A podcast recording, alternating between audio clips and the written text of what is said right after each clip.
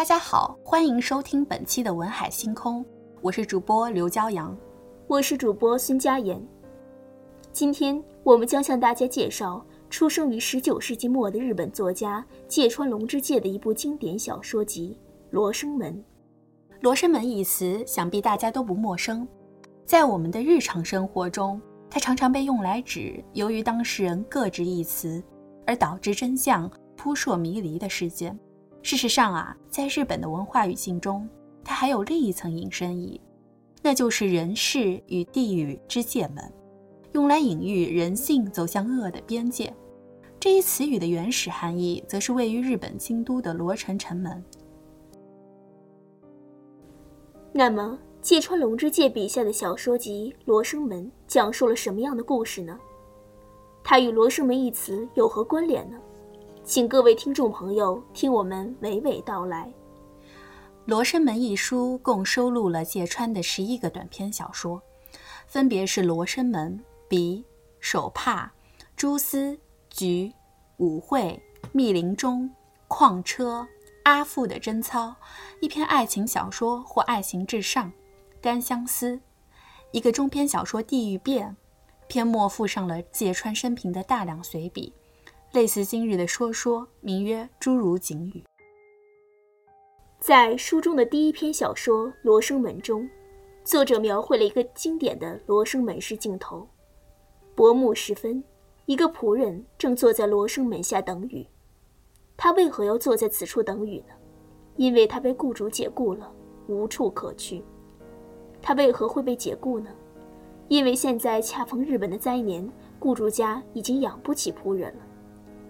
芥川通过简洁凝练的语言，一层层剖开了故事的起因，接着便向读者展开了仆人在饥寒交迫下走向人性之恶的心理斗争。罗生门的隐喻就此呼之欲出，而之后的故事更像是一个惊心动魄的尾注。仆人在罗生门楼上发现了遍地死尸和一个拔死尸头发的老太婆。在质问老太婆为何行此下流之事的争执中，仆人心中的恶念被彻底点燃释放。最后，仆人动用武力抢走了老太婆蔽体的衣物，一个人飞快地消失在黑夜中。一个人性向恶的故事被巧妙地装进了简短的文本中。无怪作家王安忆称，好的短篇小说的活力不在量的多少，而在于内部的结构。芥川行文的优雅，正在于他抓住了人物内心发生质变的重要瞬间。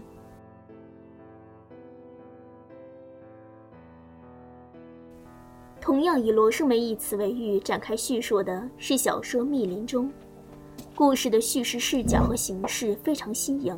全文共七段文字，分别以案件的四个证人樵夫、行脚僧、捕快、牢狱和三个核心人物大岛多香丸。武士之妻真杀以及被杀的武士来完成对整个案件的叙述，七人之口犹如多声物合唱，奏响了小说情节的方方面面。有趣的是，每个人的叙述部分单独来看都是自圆其说的，组合起来却又矛盾重重，疑点密布。芥川写作天赋极高，他似乎天然了悟小说文本的设选技巧与剪裁艺术。他洞察人性极深，三勾两笔，人性的利己主义便跃然纸上。真相只有一个，不，不止一个，或者说一个也没有。这未尝不体现出芥川在写作时所倾注的强大哲思。小说鼻中，芥川用一只奇特的鼻子为象征。写尽了人性的微妙之处，正如他本人所言，人的内心存在两种相互矛盾的情感，无疑没有人不同情他人的不幸，可是，一旦对方好歹从不幸中挣脱出来，却又因此产生若有所失的怅惘。说得夸张一点，甚至出现一种想使之重新陷入不幸的心理。这无疑反映出芥川身上的悲观厌世情绪，比起人性中良善美好的一面。他似乎更愿意相信人性中负面状态的稳固性。小说《蛛丝》写的是大盗犍陀多因做了一件小善事，而得到了一条可以由地狱通往天堂的蛛丝。当他向上攀爬时，引来了一群跟随者与竞争者。为了保证自己的安全，犍陀多伸手拔掉了蛛丝尾部。竞争者们一一掉进地狱的血海。令读者始料不及的是，芥川立马让剑陀多本人也坠向了地狱。小说的结尾，在天堂的莲花池旁出现了释迦牟尼。他望着地狱血海里的罪人们，露出了微笑。这抹微笑是佛祖的慈悲，也是处于上帝视角的芥川的讽刺与悲悯吧。而在芥川的众多篇章中，也有极少数赞颂人性之善的作品，如《菊》，写的是我在冬天的火车上偶遇了一个十三四岁的小姑娘。小姑娘以她的真挚善良的举动感染了我。让我在无聊倦怠的人生中感受到了一丝人性温暖的光亮。在这本《罗生门》之集中，包含了不少以爱情、两性关系为主题的小说，如《舞会》与一篇爱情小说或《爱情至上》，写的是两性对待情感的差异视角，更确切来说是女性对爱情的期许之虚妄。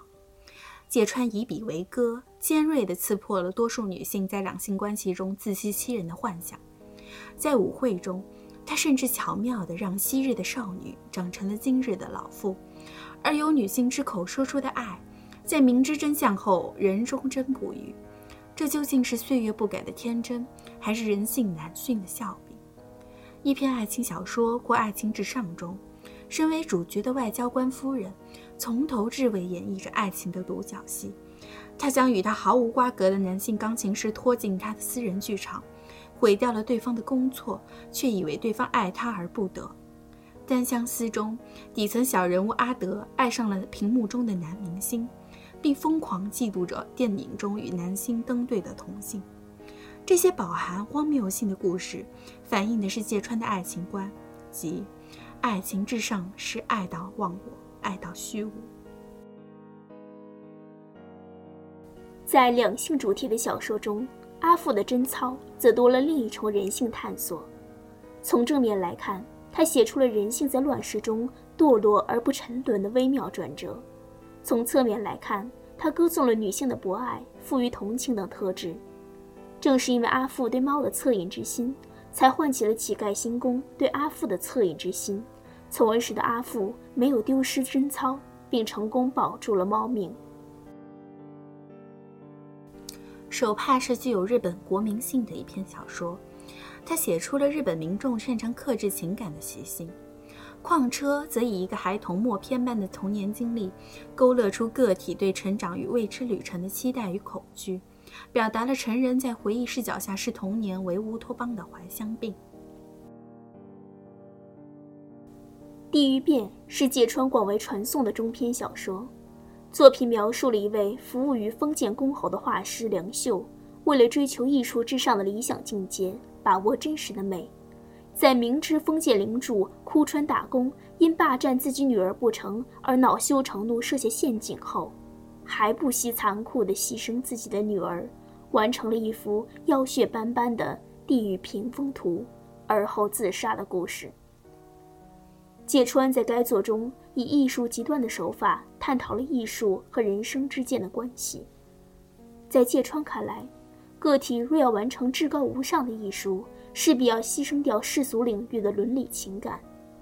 梁秀的悲剧成就了《地狱屏风图》的美，而为艺术穷心竭力的芥川成就了梁秀的惊世骇俗。不幸的是，由于精神与经济等问题，芥川于三十五岁。自行结束了年轻的生命，一颗文学奇星从此陨落于世。在品读《罗生门》的艺术美感时，身为今人的我们也不妨反思，在文学的创作与阅读中，是否该控制主观情思的投入。最后，我们以芥川龙之介在《诸如景语》中的话作结，希望能带领大家在了解芥川其人的艺术理念。